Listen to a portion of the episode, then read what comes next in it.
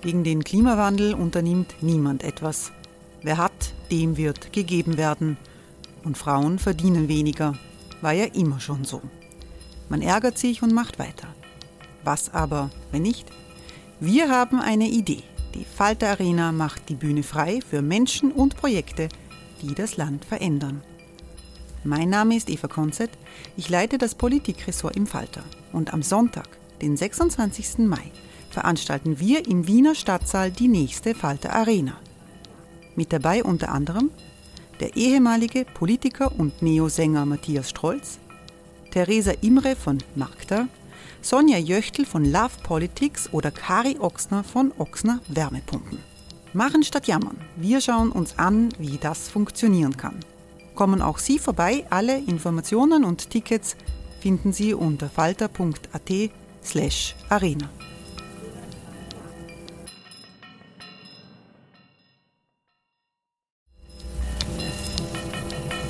Falter-Podcasts werden durch Werbung unterstützt. Das hilft bei der Finanzierung unseres journalistischen Angebots. Ryan Reynolds here from Mint Mobile. With the price of just about everything going up during inflation, we thought we'd bring our prices down. So to help us, we brought in a reverse auctioneer, which is apparently a thing.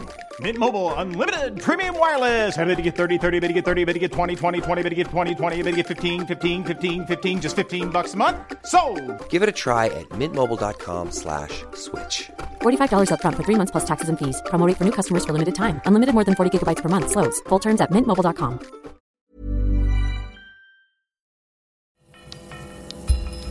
Falter Radio, der Podcast mit Raimund Löw.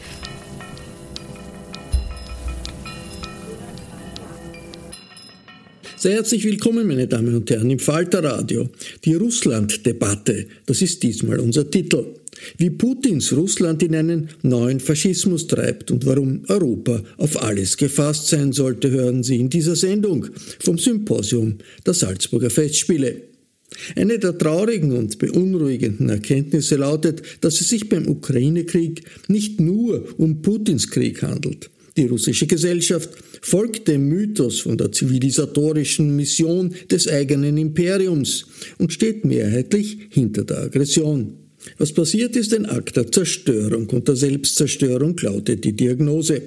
Im Symposium der Salzburger Festspiele sind Vorträge und Diskussionsbeiträge vom Historiker und Russlandkenner Karl Schlögl zu hören, von der ukrainischen Schriftstellerin Tanja Maljatschuk und dem österreichischen Spitzendiplomaten Emil Brix. Ebenfalls zu Wort kommen Journalistin Susanne Scholl und Theatermacherin Marina Davidova. Die Beiträge der Referenten stehen bereits online im Falter Podcast 787 vom 27.08.2022. Hören Sie hier die anschließende Podiumsdiskussion unter der Leitung des Journalisten Michael Kerbler. Ich möchte mit einer ganz simplen Frage anfangen, die ein sechsjähriges Kind im März in der U-Bahn, ich war Ohrenzeuge, gestellt hat. Da haben zwei Menschen über die Ukraine geredet äh, und äh, dass da jetzt Angriffe und Raketenbeschuss sei. Dann sind die ausgestiegen und dann sagt das Kind, das vis-à-vis gesessen ist, zu seiner Mutter, Mama, warum macht man etwas kaputt, das man haben will? Und diese Frage möchte ich äh, zum Einstieg Ihnen stellen. Was ist das Ziel? Äh, äh, die, ist es das Ziel, die ukrainische Identität auszulöschen? Äh, ist es also kein Zufall, dass zum Beispiel auch Kultureinrichtungen äh, zerstört werden, um ein Signal sozusagen zu setzen? Was ist das Ziel? Warum macht man etwas kaputt, das man haben will? Frau Malczuk. Ich glaube, ich bin die Falsche, die das beantworten kann. In diesem Saal, wenn ich mich nicht irre, sitzt einer der wichtigsten, besten österreichischen äh, äh, Psychotherapeuten und äh, Karl Hörling, wenn ich mich nicht irre. Er würde das auch sehr gut beantworten. Warum ist das Böse überhaupt auf der Welt? Warum verliert, äh, warum äh, entstehen die Diktaturen? Was wollen sie eigentlich? Wie, was, was wie funktioniert so ein Regime wie, äh, wie in Russland jetzt? Das war immer das Ziel, das einzige, einfach der Krieg. Der Krieg ist das Ziel um Macht zu, äh, zu, äh, an der Macht zu bleiben. Ähm, ich, ich bezweifle, dass diese Menschen irgendwelche Ziele, in, in, äh, wenn man über die Zukunft denkt, haben. Ich bezweifle es. Und deshalb brauchen sie nicht jetzt auch Mariupol äh, zu, nicht zu zerstören, ja, oder äh, es, sie töten Menschen dort, die eigentlich russischsprachig waren. Und vielleicht die Hälfte davon waren auch pro-russisch. Ja? Man weiß es nicht. Trotzdem sind sie jetzt dort. Also es gibt kein Ziel. Das Böse hat kein Ziel. Das Böse will einfach vernichten. Wie steht, also das ist, obwohl ja, schwarz-weiß darf man nicht äh, denken, aber in dem Krieg äh, ist ja klar, wo Schwarz und Weiß ist. Ich, ich, so glaube ich. Ja. Aber es ist besser, es wäre viel besser, wenn wir die Psychologen und äh, Psychiatren äh, befragen, was, äh, was das ist, was das eigentlich heißt. Man sagt, man darf nicht psychologisieren, aber ich glaube, dass in diesem Fall, in, heutzutage ist es sehr wichtig, auch diese Menschen zuzuhören, um das zu verstehen. Ja. Herr Schlögel? Äh, wir können ja nicht in die Köpfe hineinblicken. Es werden irgendwann die Historiker in fernen Zeiten rekonstruieren, wie es dazu gekommen ist. Äh, ich glaube, dass äh, weder die Psychologie uns hilft allein, weder die Analyse der ökonomischen Verhältnisse noch die Mentalitätshistoriker. Ein, eine Gesellschaft, ein Imperium, äh, das sich solche Kriege leistet, erträgt, mitmacht, sich in die Katastrophe führen lässt, das ist ein welthistorischer Vorgang, äh, der begriffen werden will. Wir sind nicht so weit. Mich erinnert diese Situation an die Versuche in den 30er Jahren, als die Leute äh, Adorno äh, und andere im Exil gesessen haben und versucht haben zu beschreiben, was eigentlich im Nazi-beherrschten Europa vor sich geht.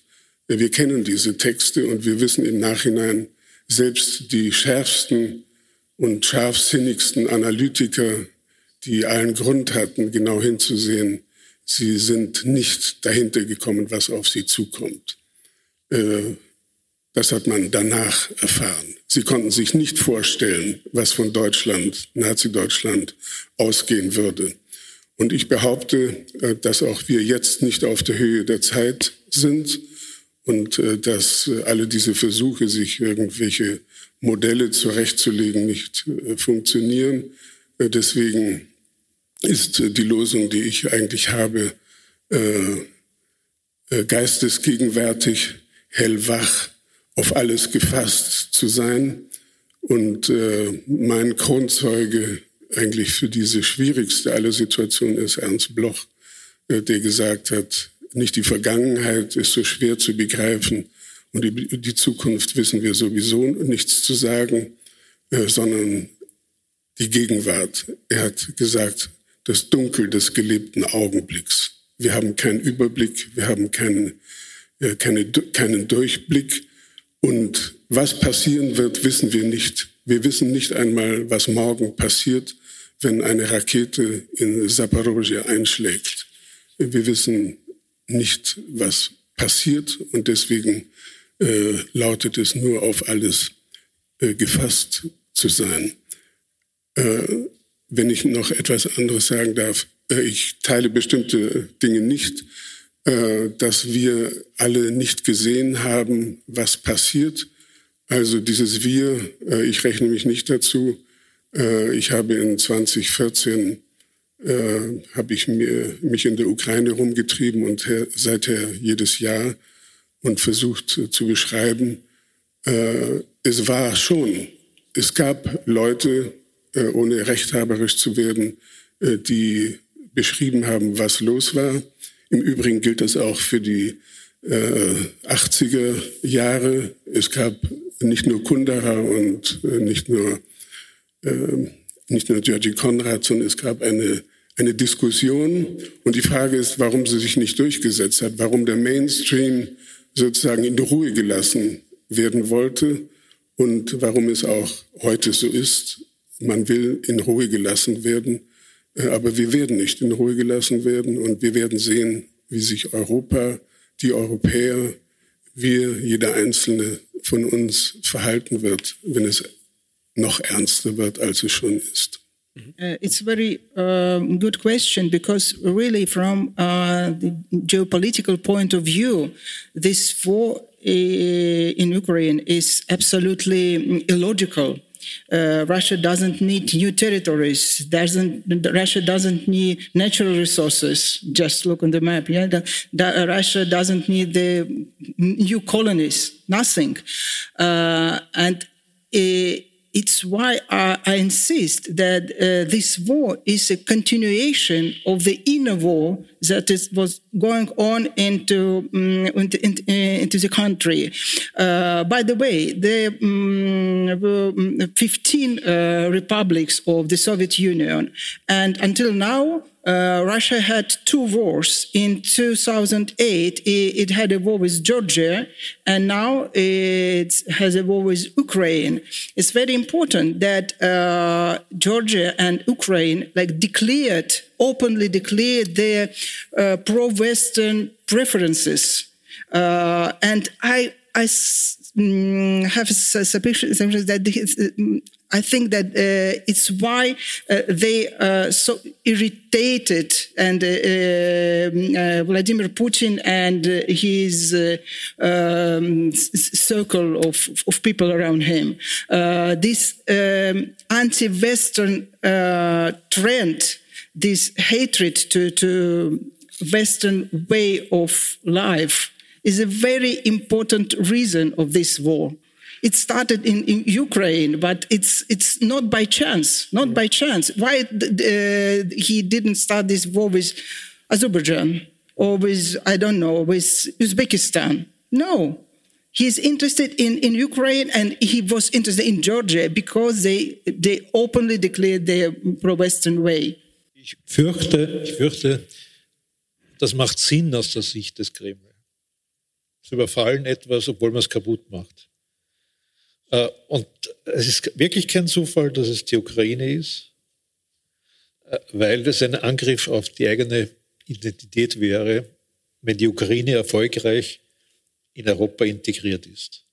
Das darf Putin nicht zulassen. Aber diese, dieses Argument verstehe ich eigentlich nicht. Äh, obwohl darüber schon seit Anfang dieses Krieges gesprochen wird, kontinuierlich. Ich verstehe nicht, was für Gefahr für dieses große Land wäre nein, die nein, Ukraine äh, Nicht für Gefahr für das Land, mhm. sondern für die Leute rund um Putin und den Putin selber. Die, die, Vorst ist eigentlich die Schwäche dieses Regimes, dass es sich nicht in der Lage sieht, erfolgreich Politik zu machen, zu modernisieren, die Wirtschaft zu verbessern, äh, darauf zu schauen, dass es den Menschen besser geht, äh, sondern sie brauchen außenpolitische Erfolge.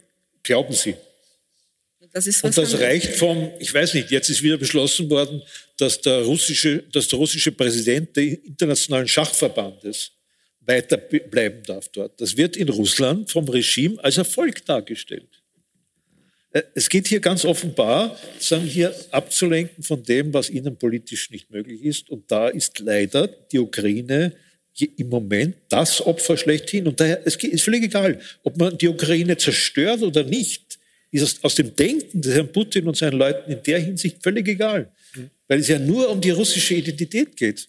Äh, und das passiert, muss man auch sagen als Historiker, auf einer Tradition, dass äh, vom 18., 19. Jahrhundert an äh, man immer gesagt hat, es gibt ja eigentlich nur Russland äh, und da gibt es eben solche, die sind noch klein und Weißrussen, aber die, sie haben keine eigene Identität. Und auf das kann natürlich Putin aufbauen oder hat er auch aufgebaut. Und ich denke mir, bei vielen in Russland, wenn man sie fragt, na ja, was sind denn da die Ukrainer, werden die auch sagen, bin nicht ganz sicher, äh, sind die nicht Teil von uns oder nicht. Also da wird aufgebaut drauf. Mhm. Und warum das so blutig ist, das hat der Sigmund Freud beschrieben. Der hat gesagt, die schlimmsten Auseinandersetzungen hat man mit dem Nachbarn. Das ist der, der, der, der Neid, der, der Narzissmus, Narzissmus der, der, der fast Gleichhaftigkeit. Das hat auch immer der Kari Schwarzenberg auch immer gesagt, wenn er über die Tschechen und Österreicher gesprochen hat wenn, wenn etwas so gleich, so ähnlich ist, dann gibt es einen Narzissmus der kleinen Unterschiede. Äh, und auch, auch das spielt hier leider eine Rolle. Frau Scholl. Ich glaube, das zeigt die ganze Verlogenheit dieser angeblichen, ähm, wir sind Russland, wir sind groß, wir äh, sind sozusagen unsere eigene Welt. In Wirklichkeit äh, hat es ja begonnen zu dem Zeitpunkt, zu dem in der Ukraine eine echte Demokratiebewegung begonnen hat. Ähm, ich glaube, dass ähm, äh, da spielen mehrere Dinge eine Rolle. Ich will nur als Beispiel sagen, Leute äh, wie der Außenminister, äh, der ein wirklich treuer Diener seines Herrn Putin ist, äh, die meisten Parlamentarier in Russland, alle haben sie nicht zufällig ihre Kinder im Ausland und zwar im westlichen Ausland. Die leben dort, die arbeiten dort, die sind dort integriert. Es herrscht ein großer Neid über die Lebensformen im sogenannten Westen, den man ansieht als uns in allem, was den Alltag betrifft, überlegen. Gleichzeitig gibt es eben diesen Minderwertigkeitskomplex, der dann wieder so entsteht, dass man sagt, ja, aber wir, wir haben doch wir haben, wie gesagt, wir haben alles erfunden, was man in der Welt erfinden kann. Äh, wir sind äh, als Erste in den, äh, auf dem Mond gelandet. Wir sind doch eigentlich groß. Und aus dieser Gemengelage heraus entstehen eben auch Kriege. Und ähm, das Zerstören der Ukraine hat sehr viel damit zu tun, äh, dass diese, dieser Wille, sich in eine bestimmte Richtung zu entwickeln, gebrochen werden muss um jeden Preis. Und ich bezweifle, dass sozusagen die Russen als allgemein so als Überbegriff äh, dieses Ziel wirklich gutheißen. Es gibt viel zu viele enge Beziehungen zwischen Russland und der Ukraine, die jetzt gestört sind übrigens, äh, die, wo, wo, wo dieser Bruch quer durch Familien geht, was äh, natürlich auch eine Katastrophe ist. Äh, ja, das stimmt. Von Russland aus ist die Ukraine sozusagen, das ist der kleine Bruder. Aber von der Ukraine aus ist Russland eben nicht der große Bruder oder zumindest nicht mehr. Und äh, dieses, ähm, äh, das, das ist eine, eine unauflösbare Gleichung im Moment. Deswegen kann man auch nicht sagen, äh, wie, das, wie das weitergehen wird. Da stimme ich Karl Schlögel vollkommen mhm. zu. Ähm, ist aus der Sicht der Ukraine äh, und auch da, einiger anderer äh, ehemaliger Sowjetrepubliken, äh, dass man die Ukraine als ersten Dominostein ansehen muss. Also, dass wenn ein Erfolg, äh, äh und jetzt könnte man drei Stunden, was ist ein Erfolg für Putin, äh, reden, aber wenn äh, hier auch nur ein Teil der Ukraine verloren geht, dass es die reale Befürchtung äh, gibt, dass das russische Imperium diese Idee weiter betrieben wird.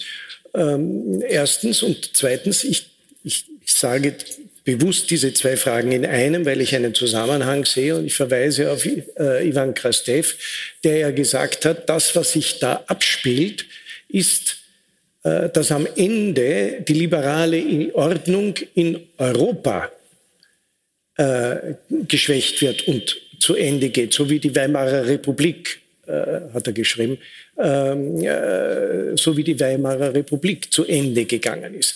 Also sind wir wenigstens, äh, jetzt bin ich bei Schwarz-Weiß, so wie das anfangs von mir zitierte Zebra im Krieg, äh, Schwarz-Weiß-Sicht. Wir sollten so egoistisch sein und mal dieses, äh, dass es nicht irgendwo hinten in der Ukraine da ein Krieg ist, sondern dass wir wirklich, Frau Malczuk hat die Nervenbahnen, wie stellen wir äh, sozusagen das Gefühl füreinander ein, dass die Ukraine ein Teil Europas, Mitteleuropas ist, dass das nicht an uns vorübergehen wird. Und jetzt rede ich gar nicht von der wirtschaftlichen Dimension, ja? dass wir eigentlich aus Eigeninteresse sehr wohl äh, Hilfeleistungen, äh, auch militärische, äh, äh, zu, zu geben haben. Wie, wie äh, sieht das Podium die Situation? Ich fange mal bei Ihnen an, Herr Schlögl. Millions of people have lost weight with personalized plans from Noom. Like Evan, who can't stand salads and still lost 50 pounds. Salads, generally, for most people, are the easy button, right? For me, that wasn't an option. I never really was a salad guy. That's just not who I am. But Noom worked for me. Get your personalized plan today at Noom.com. Real Noom user compensated to provide their story. In four weeks, the typical Noom user can expect to lose one to two pounds per week. Individual results may vary. Ich denke, dass es tatsächlich um das Ganze geht und nicht um einen einzelnen Punkt. Und äh, wenn man jemanden unterschätzt hat, dann war es natürlich äh, Putin, äh, der ein Meister der Eskalation, ein Genie eigentlich in der Choreografie äh, des Einsatzes äh, und des Ausnutzens der Schwierigkeiten, der internen Widersprüche in Europa des Westens und wo sich diese Möglichkeit der Intervention bietet, da tut er es auch.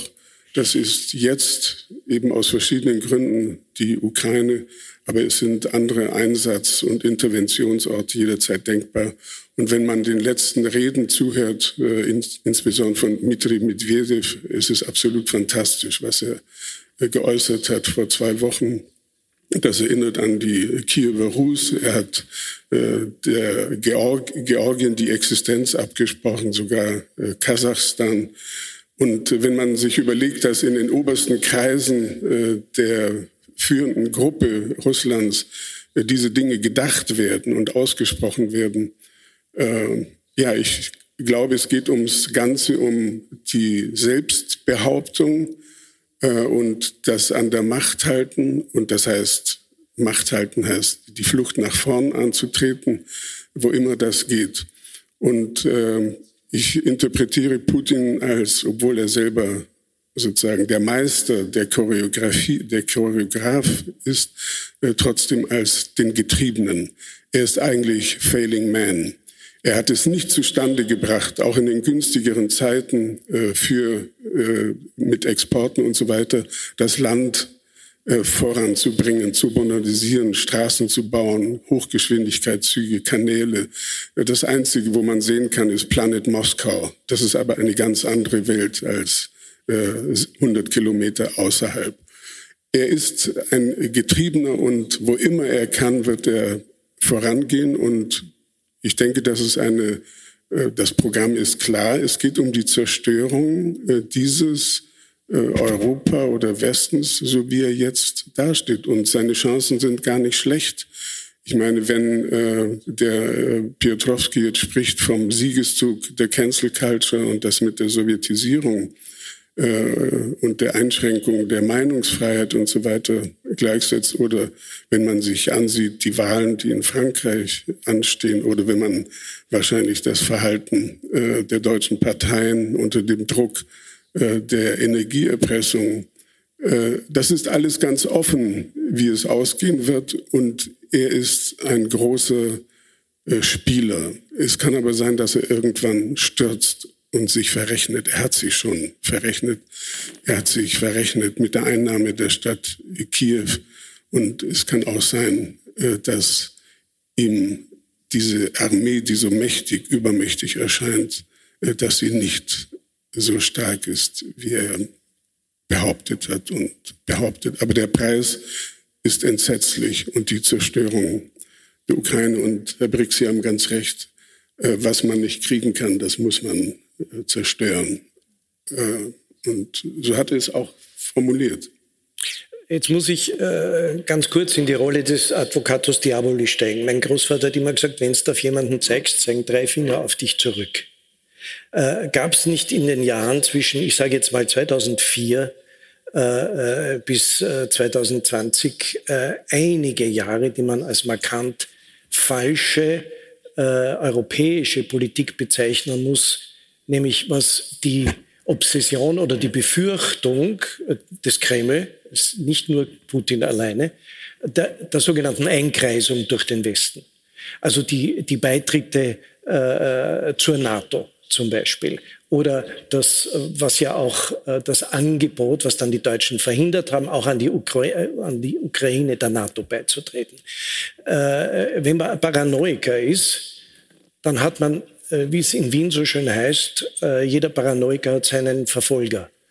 Äh, also in der Situation, äh, glaube ich, hat sich, wage ich jetzt einmal kühn zu behaupten, sich nie jemanden in die Situation des Herrn Putin oder seiner Entourage hineinversetzt, äh, was das für, die, für ihn ihm auslösen könnte. Beziehungsweise, wenn man es anders äh, haben will, äh, es ihm noch erleichtert, das Imperium in die Renaissance zu führen. Frau Scholl, Sie wollten direkt was dazu sagen. Also ich glaube, das ist, ähm, das ist eine, eine Argumentation, die, die wir seit langem benutzen, um uns eben nicht äh, mit dem auseinandersetzen zu müssen, was in Russland passiert und was vor allem ähm, in diesem engeren Kreis um den Herrn Putin äh, passiert, weil dieses in die Ecke drängen, dieses nicht, wir haben viel zu, viel zu viel wohlwollend und nachgebend und verständnisvoll agiert in Wirklichkeit in den letzten 20 Jahren. Ähm, äh, wir haben uns nie darum gekümmert, äh, äh, eine Grenze einzuziehen und zu sagen, bis hierher und nicht weiter. Nicht einmal 2014, nicht einmal nach der, nach, nach der Annexion der Krim und ähm, der, der Institution der Verbrecher in, in äh, Luhansk und Donetsk haben wir eine rote Linie gezogen. Also wir waren immer so verständnisvoll wir, ich meine die europäischen Politiker insgesamt, wir haben immer wieder gesagt, ja, man darf ihn nicht in die Ecke drängen, weil sonst könnte er, er hat nicht in die Ecke gedrängt werden müssen, um das zu tun, was er, was er tut. Kurze Zwischenfrage an den Diplomaten. Sie sind damals in Moskau gesessen. 2014 die Annexion der Krim. Und Österreich war das erste Land, das den Herrn Putin nach diesem Schritt eingeladen hat, Bundespräsident Heinz Fischer. Äh, äh, wie ist Ihnen da zumute gewesen? Äh, Stimmt, dass Sie... Ich war, äh, äh, bitte? Ich war Gott sei Dank erst 2015 ja. in äh, Moskau, ja, habe ja. also diese Liebedienerei von Wien aus erlebt. Aber es macht es nicht weniger schlimm, was hier passiert ist, dass wir die Ersten waren, die ihn hier profiert haben äh, nach der Einmarsch der Krim. Äh, und weil der Name des Generaldirektors gefallen ist von der Eremitage, 2018 eine Ausstellung der Eremitage im Kunsthistorischen Museum. Putin war wieder hier natürlich eingeladen. Bezahlt wurde das Ganze von Gazprom als großer Kulturbeitrag, äh, was die, was die Beziehungen zwischen Russland und Österreich betrifft. Äh, und er wurde höflichst und freundlichst hier herumgereicht einen ganzen Tag. 2018, da durfte er sonst nirgends hinfahren äh, im Westen. Natürlich betrifft das einen Diplomaten. Ich könnte jetzt zu meiner Rechtfertigung sagen, wenn Sie meine Berichte lesen, dann finden Sie anderes, als, als, als was geschehen ist. Äh, ich habe von Anfang an, auch in meinem Abschlussbericht natürlich hineingeschrieben, äh, das ist eine revisionistische Großmacht. Die Großmachtinteressen äh, sind wichtiger als alles, was Demokratie, Rechtsstaatlichkeit und Erfolge in der Marktwirtschaft betrifft. Und so werden sie auch verfolgt werden. Und die Grenzen dessen, was Putin und sein Regime machen wird, werden von denen gezogen, die sie ihnen erlauben, etwas zu machen oder etwas nicht zu machen. Und das erleben wir ja eigentlich. Ich bin bis heute überzeugt, dass Putin, weil die Frage war, geht es ums Ganze, bis heute überzeugt, dass äh, Putin, solange er an der Macht ist oder dieses System besteht, auch vielleicht mit jemand anderen, dass sie so weit ausreizen werden, ihre politische Macht, soweit es die anderen zulassen. Äh, und die anderen sind wir. Pardon, das sind wir. Wir müssen verteidigen was wir hier haben. Äh, der russischen Zivilgesellschaft können wir das nicht überlassen diese äh, Grenzen zu schaffen. Wir, wir, müssen in die Schlussrunde kommen, aber das, was ich da jetzt mitnehme aus, aus äh, den letzten Wortmeldungen, heißt, wir äh, stehen eigentlich vor der Entscheidung zwischen, ich überspitze jetzt absichtlich, Widerstand oder Wohlstand. Wo stehen wir, wo stehen wir in einem Jahr? Das ist meine Schlussfrage an Sie alle. Ich fange an, damit, damit ich es hinter mich gebracht habe. Nein. Ich habe keine Ahnung, wo wir in einem Jahr stehen. Ich wünsche mir, dass wir nach wie vor solidarisch mit der Ukraine stehen und dass wir uns nicht erpressen lassen äh, von, äh, durch, äh, durch Gas oder sonstige Energielieferungen. Äh, damit würden wir das Spiel des Putin mitspielen. Und das ist auch, was Wohlstand betrifft, nicht in unserem Interesse. Wir müssen so rasch als möglich schauen, dass wir andere Möglichkeiten finden, äh, unsere Bedürfnisse auch in der Energie zu decken. Äh, und wir sollen eigentlich nicht immer so tun, als wenn das nicht klar ist. Äh, wenn es keine Geschichte mehr gibt, dann brauchen wir überhaupt nicht drüber reden, dann ist alles gut, dann sind wir schicksalslos. Aber wir sind nicht schicksalslos. Auch in der Neutralität sind wir nicht schicksalslos. Wir müssen bestimmte Entscheidungen treffen. Äh, und da gibt es in einer Demokratie auch Situationen, äh, wo das einem selbst negativ betreffen kann. Aber da stimmt das, was Sie gesagt haben, es geht ums Ganze. Nicht, weil da jetzt Ideologien, Ideologien, weiß nicht, bin nicht so sicher, ob das so große Ideologien sind. Äh, aber die Frage ist, sagen, ist es eine ein autoritärer Führungsstil oder ist es ein demokratischer Führungsstil? Äh, und da haben wir Beispiele, dass inzwischen leider die Mehrheit der Weltbevölkerung geführt wird von Autokraten, nicht von Demokraten. Äh, und das ist der Kampf, den wir führen müssen. Und eine der großen Fronten ist halt jetzt im Moment Russland, aber es ist nicht die einzige. Daniel. Aber ich glaube, dass das Wort solidarisch ist ein bisschen falsch eingesetzt. Solidarisch müssen wir mit den Ukrainern nicht sein. Wir können solidarisch mit den Frauen in Irak sein, zum Beispiel, die jetzt nicht mehr an die Universität oder äh, an die Bildung überhaupt nicht kommen.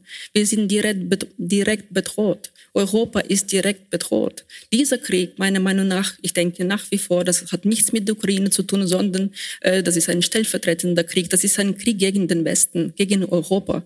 Und wenn Europa das nicht sieht, das ist das Problem von Europa. Ukrainer sterben schon sowieso. Sie haben schon unzählig gestorben, sind sie. Solidarisch müssen wir nicht sein. Wir müssen keine, kein Mitleid mit denen haben. Wir müssen uns selbst, also der Westen, jetzt verwende ich selbst diese Wörter, äh, sich verteidigen.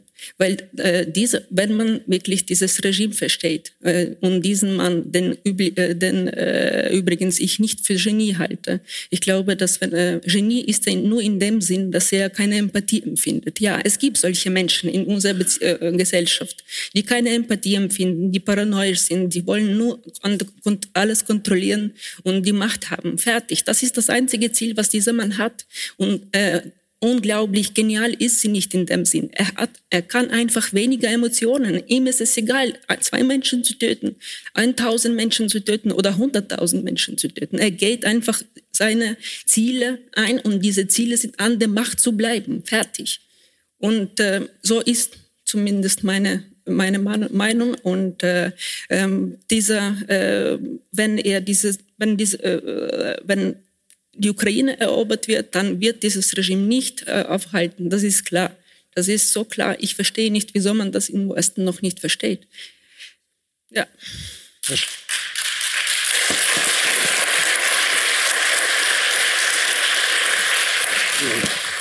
Es gibt auch Genies des Bösen, wie wir von Mephisto wissen. Und es kann sein, dass wir lange uns äh, dem nicht gewachsen gezeigt haben und ihm gegenüber uns ein bisschen wie Schulbuben lange Zeit verhalten haben. Äh, wir wissen nicht, was sein wird. Wir wissen nicht einmal, was morgen ist. Deswegen auf alles gefasst sein. Und äh, ob Europa das durchsteht, den Stress, wenn die Gaslieferungen ausbleiben, wenn die Krisen äh, zunehmen. Wir wissen es nicht. Es ist wirklich ganz offen. Und äh, es gibt Anhaltspunkte, äh, dass es wirklich vielleicht gut gehen kann. Das ist die äh, Tapferkeit äh, der Ukraine. Äh, das ist äh, die Tatsache, dass sie Waffen brauchen, Waffen brauchen und nochmal Waffen brauchen. Und äh, diese Auseinandersetzung wird ja stattfinden. Äh, und wie lange die europäischen Gesellschaften äh, das befürworten, durchhalten, das, das werden wir sehen. Und ich finde es ziemlich beunruhigend. Ja, alles ist offen. Das ist alles ähm, sehr deprimierend und das ist ja auch sehr deprimierend, aber ähm, ich bin gewohnt, mir in solchen Situationen immer irgendein Szenario auszudenken, das die Welt vielleicht ein kleines Stückchen wieder ein bisschen besser macht. Und ähm, früher hätte ich immer gesagt, ich hoffe auf die nächste Generation, aber äh, in dieser Situation können wir auf die nächste Generation weder hoffen noch warten. Aber ich hoffe, dass die russische Armee, die zwar den Ruf hat, so übermächtig zu sein, aber in Wirklichkeit in einem ziemlich schlimmen Zustand ist, äh, was auch sich gezeigt hat in dem Versuch, Kiew zu nehmen und äh, der Unfähigkeit, das zu tun. Äh, ich hoffe, dass die russische Armee irgendwann einmal sagt, bis hierher nicht weiter und äh, dass es doch mal einen Putsch gegen diesen Diktator im Kreml gibt. Äh, ich bin nicht sehr optimistisch, was das betrifft, aber es ist äh, immer noch ein kleiner Hoffnungsschimmer und ich glaube nicht, dass ein Nachfolger Putins die gleiche Politik eins zu eins weiter verfolgen wird oder kann. Äh, wann das passieren wird, wage ich nicht vorherzusagen. Und ich glaube, man kann im Moment, so wie Karl Schlögl gesagt hat, gar nichts äh, wissen und gar nichts vorhersagen. Meine Befürchtung ist, dass wir in einem Jahr immer noch da sitzen und immer noch darüber diskutieren werden. Um, I, I, think that uh, Vladimir Putin and uh, the cl- close uh, circle of his friends uh, uh, live um, according to the criminal laws. And uh, the only political idea they had from the very beginning of the Putin's presidency was just to, to keep power as long as possible. Uh, it's, again, it's the only political idea. It's why uh, Putin, for example, ch- uh, changed uh, his declaration, if you try to remember what he declared in the very beginning of his presidency, I have to say he, he was also very westernized because it was possible uh, that time to be westernized and to be in power. But uh, after 20 years, uh, he understood that he uh, he has to become a archaic and fascist uh, uh, guy to, to keep power in nowadays uh, circumstances. And uh, he started war also to keep his power. But as all the criminals, you know, they criminal people they cannot lose. They or they have to be tough guys and they have to win all the time. So uh, I can only ask Western people not give, uh, don't give up because, uh, and Ukraine, and first of all, because if Putin uh, will, will, will, lose this war, he will lose everything in, uh, inside the country for sure. So don't give up. Uh, you are our only hope, actually. Vielen Dank. Die erste Session des Symposiums der Salzburger Festspiele fand am 12.08.2022 statt. Bei den Salzburger Festspielen und allen Teilnehmerinnen und Teilnehmern bedanke ich mich sehr herzlich für das Okay zu dieser Übertragung und die Zusammenarbeit. Ich verabschiede mich von allen, die uns auf UKW hören. Analysen und Wortmeldungen gegen Krieg und Nationalismus finden Sie regelmäßig im Falter. Ein Abonnement des Falter können Sie im Internet bestellen über die Adresse abo.falter.at. Ursula Winterauer hat die Signation gestaltet, Philipp Dietrich betreut die Audiotechnik im Falter. Ich verabschiede mich bis zur nächsten Folge.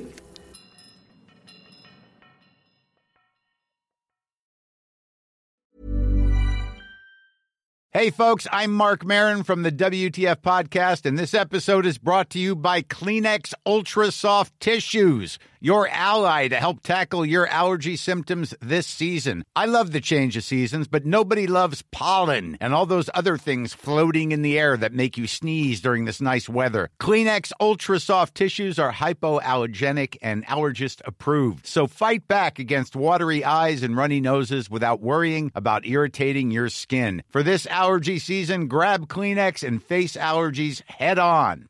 Even when we're on a budget, we still deserve nice things. Quince is a place to scoop up stunning high-end goods for 50 to 80% less than similar brands. They have buttery soft cashmere sweaters starting at $50, luxurious Italian leather bags, and so much more. Plus, Quince only works with factories that use safe, ethical, and responsible manufacturing. Get the high-end goods you'll love without the high price tag with Quince. Go to quince.com/style for free shipping and 365-day returns.